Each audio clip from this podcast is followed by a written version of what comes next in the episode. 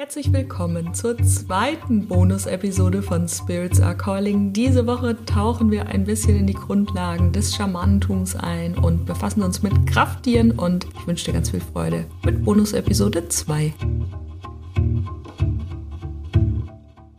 Was genau ist denn eigentlich jetzt die schamanische Reise? Naja, also grundsätzlich ist es mal eine uralte spirituelle Praxis, die in ganz vielen Kulturen auf der Welt zu finden ist. Und dabei handelt es sich um eine Technik, mit der die Menschen in einen veränderten Bewusstseinszustand eintreten können. Das heißt, wir verlassen unsere aktuelle Wirklichkeit und treten in eine nicht alltägliche Wirklichkeit ein. Oder anders gesagt, wir versetzen uns in eine Art Trance oder einen tranceähnlichen Zustand, der durch diese rhythmischen und kräftigen Trommelschläge, manchmal auch mit der Rassel, herbeigeführt wird. Und wenn wir diesen Raum betreten, dann ist es ein bisschen wie die Welt der grenzenlosen Möglichkeiten.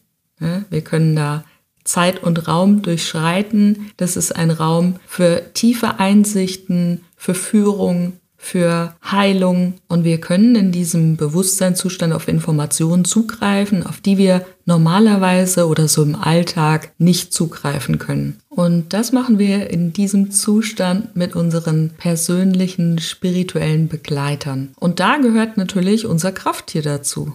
Und unser Krafttier finden wir in der unteren Welt, im unteren Universum. Und wir gehen hier davon aus, dass es drei Welten gibt, die untere, die mittlere und die obere Welt. Und ich habe es schon gesagt, die untere Welt ist der Bereich, in dem sich unsere Krafttiere befinden. Ne, die sind im Erdinneren sozusagen, also alles, was unter der Erde ist. Dann haben wir die obere Welt, die man so ein bisschen als himmlisch oder ätherisch beschreiben kann, wo sich dann eben die Geistführer befinden, ne? Engel, andere himmlische Wesenheiten. Und es gibt die mittlere Welt, das ist die Welt, in der wir leben. Ne? Ich habe es gestern gesagt, wir gehen davon aus, dass alles beseelt ist. Also es gibt so eine Allbeseeltheit. Und das meint natürlich auch jeden Stein, jeden Baum, jeden Gegenstand, den du in deiner Wohnung hast. Aber es gibt eben auch diese, naja, ich sag mal, körperlosen Energien, Spirits, Seelen, die vielleicht eigentlich eher nicht zu uns gehören, beziehungsweise hierhin gehören. Ne, wir unterscheiden da immer die Welt der Menschen und die Welt der Geister. Und das sind ziemlich viele. Aber zurück zu den drei Welten.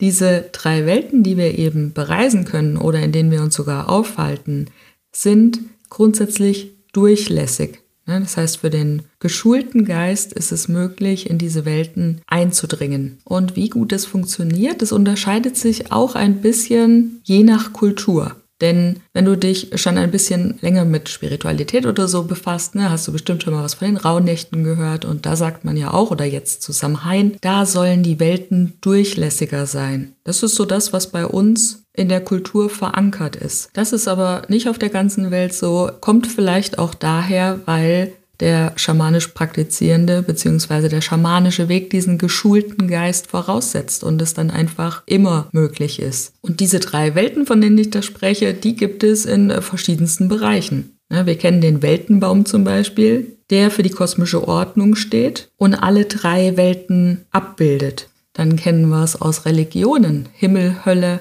Erde, aus der nordischen Mythologie, Asgard, Midgard, Helheim aus der Philosophie, die Welt der Ideen, die materielle Welt, das Reich des Werdens, aus der Psychologie, Alltagsbewusstsein, Überbewusstsein, Unterbewusstsein. Also diese Dreiheit, die taucht immer und immer wieder auf. Und dieses Reisen für uns jetzt in den drei Welten, also die untere, die mittlere oder die obere Welt, die kann man auch als Seelenflug bezeichnen. Denn genau das ist es ja. Ne? Die Seele geht auf Reisen. Also du merkst, es ist kein Zufall, dass mein aktueller Kurs Seelenflug Seelenflug heißt. Mein Verstand hatte mir, bevor der Kurs entstanden ist, gesagt, der Kurs heißt Anderswelt. Und da ich nicht nur darüber rede, sondern äh, das auch selber anwende, was ich hier erzähle, bin ich natürlich dazu auf Reisen gegangen und habe den Geist meines Unternehmens befragt und bin dann natürlich mal wie so oft mit einer anderen Antwort aus der schamanischen Reise gekommen, als ich es mir vorher mit meinem Verstand ausgemahlen habe. Ja, das passiert öfter mal. Und ich habe heute auf Instagram gefragt, welche Fragen habt ihr denn überhaupt noch so zum schamanischen Reisen. Und es kam die Frage rein, wie kann man sich das denn, denn vorstellen, im Kurs zum Beispiel? Wie lange dauert so etwas und wie funktioniert das? Naja, also ich mache es so, es gibt zuallererst eine geführte Trance-Reise, die uns mit der Erde und dem Himmel verbindet. Dann bekommt natürlich vorher jeder eine Anleitung, also nicht jedes Mal, das Prinzip ist dann irgendwann klar, aber es gibt dann vorher eine Erklärung und dann beginne ich die Trommel zu spielen und du kannst dich währenddessen hinlegen und dich darauf einlassen. Und ich finde immer 15 Minuten für den Anfang ganz angebracht. Man kann natürlich auch länger reisen, jetzt nicht so super viel länger, ne? mehr als 20 Minuten würde ich persönlich nicht machen, aber so 15 Minuten, manchmal sind 17, so fange ich eigentlich immer an, wenn Menschen mit mir auf diese Reise gehen wollen. Und es wurde die Frage gestellt, was unternehmen wir denn da für Reisen? Also was passiert denn während dieser Reise? Und jetzt konkret in Seelenflug ist es so, dass wir als allererstes den Kraftplatz bereisen. Wir finden einen Zugang zur Anderswelt und reisen dann in die Welt unseres Krafttieres. Und alles, was dann danach kommt, wenn das Krafttier mal erschienen ist, ist dann darauf aufbauend. Und das ist natürlich ein bisschen mit System, ne? weil es bringt dir ja nichts zu wissen, was dein Krafttier ist. Ich meine, was sollst du mit dieser Info? Du musst natürlich dann auch wissen, was du mit diesen Informationen machst, wie du dann weitermachen kannst.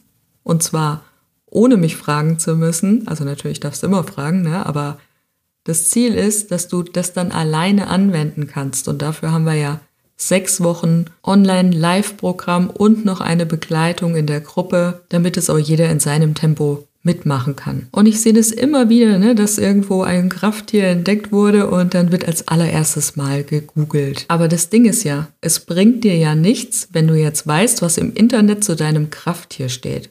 Wir finden heraus, was bedeutet es für dich. Und zwar nicht mit dem Verstand, sondern du aus dir selbst heraus, mit deinem Krafttier. Und ich bin zur Unterstützung da, zur Begleitung da. Aber die Antworten findest du selber. Und das machen wir eben in den Live-Sessions. Und das soll es für heute gewesen sein. Wir hören uns morgen wieder. Und wenn du jetzt das Gefühl hast, Seelenflug ruft dich, dann schau mal in die Show Notes, guck dir an, was wir in Seelenflug so machen. Melde dich an, wenn das was für dich sein könnte. Wenn du es weißt, dann weißt du es. Bis dahin, deine Carina.